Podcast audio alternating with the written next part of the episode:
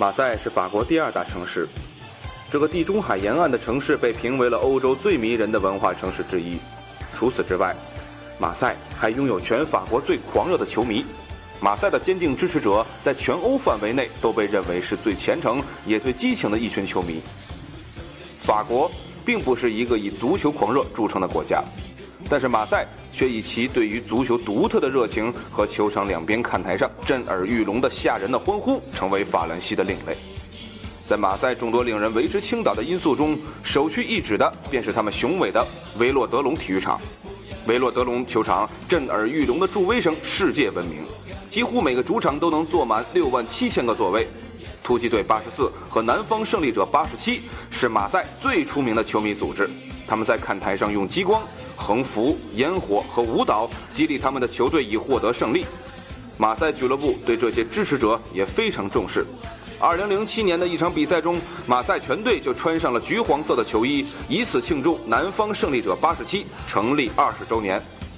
马赛球迷还有另一个特征，就是激情好斗。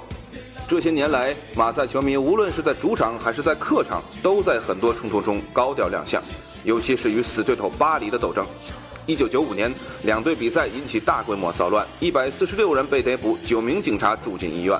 二零零九年，马赛与巴黎的比赛因为猪流感爆发被迫取消。然而，心怀不满的马赛球迷公然在大街上与圣日耳曼球迷聚众斗殴。二零一零年，一名巴黎球迷在两队球迷的冲突中死亡。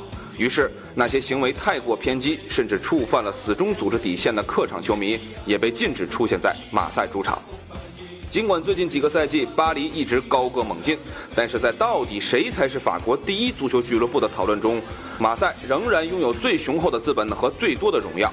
而且在本赛季，在疯子贝尔萨的带领下，马赛成为巴黎的最大挑战者。新赛季开始后，甚至力压群星云集的巴黎，排在法甲第一的位置。齐达内就曾经说过。